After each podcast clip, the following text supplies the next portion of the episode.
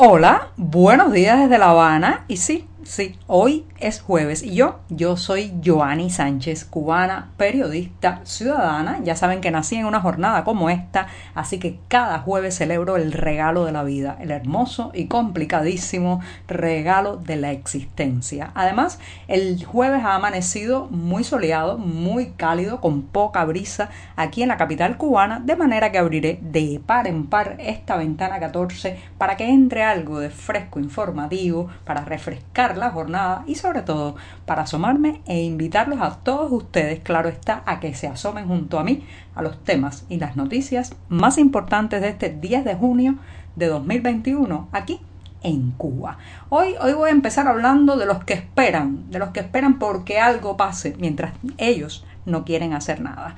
Pero antes de decirles los titulares, voy a servirme el cafecito informativo que lo he ido estirando toda la semana ha llegado incluso a alcanzarme hasta hoy y está recién salido de la cafetera, muy caliente, así que lo pongo en la taza, lo dejo refrescarse unos breves segundos y mientras tanto les comento los titulares de hoy. Ya les adelantaba que iba a hablar de esos, esos que esperan porque otros resuelvan su problema y el problema nacional, una actitud dañina y lamentablemente, señoras y señores, muy extendida en esta isla. También las autoridades comienzan la venta de las primeras mascarillas nacionales más de un año después del primer caso detectado de coronavirus en Cuba, ahora, ahora es que finalmente el gobierno empieza a vender los llamados también aquí nasobucos. Por tanto, también en un tercer momento hablaré de que Cuba llevará una pequeña delegación a los Juegos Olímpicos. Algunos lo lamentan, pero mi comentario de hoy va sobre la pregunta, la vuelta a la cordura. Y por último, recomendarles un homenaje, si, si está en Santiago de Cuba, un homenaje a un patriota, a un hombre que eh, influyó muchísimo en esa ciudad, Emilio Bacardí Moro. Bueno, dicho esto, presentados los titulares, ahora sí, ahora sí voy a pasar de volver para tomarme el cafecito informativo que como saben ya está recién colado, se refrescó un poquito en estos breves segundos, sí, eso sí, amargo como saben que me gusta a mí y siempre, siempre necesario. Después de este primer sorbito, lo ahorro, dejo para después un poquito más, pues los invito a que pasen por las páginas del diario digital independiente 14ymedio.com que un grupo de editores y periodistas y corresponsales en varias provincias hacemos sobre las noticias en Cuba. También allí pueden ampliar muchos de estos temas que comentaré hoy en este programa. Dicho esto, me voy a la primera cuestión del día que ya les decía tiene que ver con esas personas que esperan, esperan y parecen nunca, que nunca desesperan o al menos nunca se atreven a hacer algo y de los que hay tantos, tantos en este país. Tengo un vecino, una persona de más de 70 años que, claro está, con la crisis, con la situación difícil que estamos viviendo, la falta de expectativas, sus hijos emigrados, las dificultades para comprar alimentos, para transportarse, eh, la falta de expectativas en general que recorre la isla de una punta a otra, bueno, pues mi vecino es pura inconformidad, se pasa el día pues mascullando sus problemas, eh, hablando de las dificultades que tiene, pero también esperando porque algo pase que resuelva el problema nacional. Sí, no quiere, no quiere cometer o acometer ninguna labor cívica, ningún cambio que venga de sus manos, sino que está esperando, no sé, quizás un Mesías, un meteorito, un, un algo que venga desde fuera o desde arriba que cambie la situación e impulse un proceso de apertura en esta isla. Señoras y señores, ¿quién no tiene un vecino como el mío? ¿Quién no conoce a tanta gente como él en Cuba que ha postergado eh, pues sus sueños, pero también ha dejado a un lado su responsabilidad con lo que está ocurriendo en este país y la ha colocado en brazos de otros, esperando, esperando que venga alguien que desde la tribuna, con un discurso quizás encendido, haga que se cambien las cosas. Esto es peligrosísimo, ya esto nos pasó hace 60 años y ya saben cómo terminó el poner las esperanzas, el poner las ilusiones, el poner la responsabilidad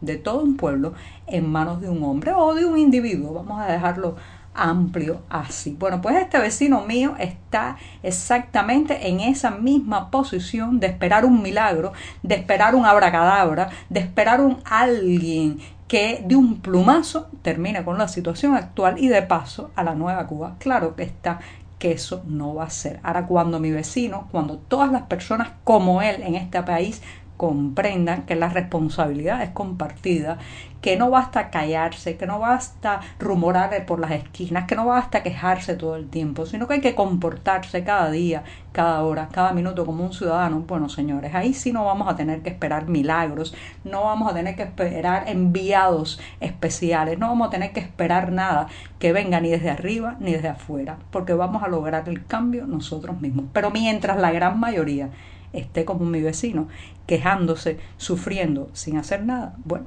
la situación estará como estará. Así que esos que esperan que otros le resuelvan el problema son ahora mismo el gran freno para el cambio en este país. Espero que muchos de ellos estén escuchando este programa porque de verdad es tiempo ya de impulsar el motor del cambio nacional. Bueno, me extendí un poco en el primer tema, pero me voy a dar un segundo sorbito Y me voy con otra cuestión que tiene que ver con las mascarillas o nasobucos. Llevamos más de un año, señoras y señores, lidiando en esta isla como en el resto del planeta con este enemigo invisible que es el coronavirus. En este tiempo los cubanos, además de pasar una de las peores crisis del último cuarto de siglo, hemos tenido que hacer verdaderos malabares para protegernos nuestra salud porque la mayoría de los insumos y recursos que se necesitan para mantener una higiene personal y también una higiene doméstica, una forma de protegerse de los contagios, pues no están tan a la mano, no están disponibles y muchas veces son en esa moneda con la que no nos pagan los salarios y esa misma, el dólar, el fula, como se le dice en las calles cubanas, el verde o, irónicamente, como también la llamamos, la moneda del enemigo. Incluso, incluso las mascarillas o nasobucos eh, no se han vendido de manera oficial hasta ahora. Eh, el Estado distribuyó algunas de ellas de tela, todas, todas, a su personal sanitario, también pues distribuyó las llamadas mascarillas quirúrgicas en centros sanitarios, en las llamadas zonas rojas, pero para la mayor parte de la población lo que ha quedado es la inventiva, la creatividad, arrancar un trozo de pantalón o de camisa y hacernos nosotros mismos nuestras mascarillas o en su lugar sumergirnos en el mercado negro o mercado informal para pagarlas y comprarlas allí. Bueno, después de toda esta aventura por podernos tapar la nariz y la boca y protegernos del dichoso coronavirus, resulta que ahora mientras el resto del planeta y muchos países ya van dejando a un lado la mascarilla porque avanzan los procesos de vacunación, aquí, aquí señoras y señores, las autoridades empezarán a vender a la población las primeras mascarillas, las conocidas como azulitas, sí, esas que son de factura nacional y algunas se venderán en divisa, así que aguantes el bolsillo y otras, otras parece que irán a moneda nacional, me imagino que sean las menos. Lo cierto es que el mismo día que Bélgica se despide de las mascarillas eh, en los espacios exteriores, la prensa oficial cubana ha anunciado el inicio de la comercialización de las llamadas azulitas de fabricación nacional tres meses después de la fecha prevista para su producción. Sí, hay que leer la prensa oficial, aunque parezca tediosa, aunque parezca aburrida, aunque parezca triunfalista, porque ellos mismos se dicen y se contradicen. Hace tres meses supuestamente debió haber empezado la producción y también la comercialización inmediata, pero solo ahora parece que se van a vender de manera oficial las primeras mascarillas. Mientras tanto, ya sabes, un trozo de pantalón o de camisa sobre la cara es lo que nos ha mantenido hasta aquí. Bueno, me voy rápidamente al tercer tema que tiene que ver con el deporte. Pero me voy a dar otro sorbito de café porque lo fui estirando y me queda un buchito. Y el jueves la semana editorial está bastante avanzada, así que mejor poner mucha cafeína en sangre para seguir con los temas de hoy. Les contaba que Cuba, Cuba llevará una de sus más pequeñas delegaciones a los Juegos Olímpicos, y esos mismos, los Olímpicos de Tokio 2020, aunque están aplazados, pues se les sigue llamando así, y muchos lamentan, lamentan que esta sea la tercera delegación más pequeña que envía Cuba desde el año 1959. Serán, eh, han clasificado 56 hombres y 11 mujeres para esta cita que transcurrirá, como saben, del 23 de julio al 8 de agosto. Muchos, muchos han lamentado esta pequeña delegación, incluso algunos ven en esto eh, la señal del, del descalabro eh, de la economía cubana y del deporte cubano en general. Ven en esto pues una marca negativa hacia la historia del deporte cubano y no dejan de tener razón. Pero hoy, hoy yo me quiero centrar en este programa en otros detalles. Señoras y señores, era una desproporción tremenda lo que ocurría con esta isla con respecto a los Juegos Deportivos Internacionales. Recuerden que en 1992, cuando Cuba estaba sumida en una de sus crisis más profundas después del colapso de la Unión Soviética y del corte del abundante subsidio que enviaba el Kremlin a esta isla, bueno, en 1992, cuando los Juegos Olímpicos de Barcelona, Cuba quedó en quinto lugar. Nos estábamos prácticamente muriendo de hambre aquí y estábamos quedando en el quinto lugar de las Olimpiadas. Esto me recuerda siempre una metáfora, una imagen que he comentado ya en esta ventana 14. Imagínense un cuerpo enclenque con las costillas afuera, desnutrido, pero con un brazo fortachón, musculoso, casi que preparado para un concurso de fisiculturismo. Eso no es posible, eh, eh, no puede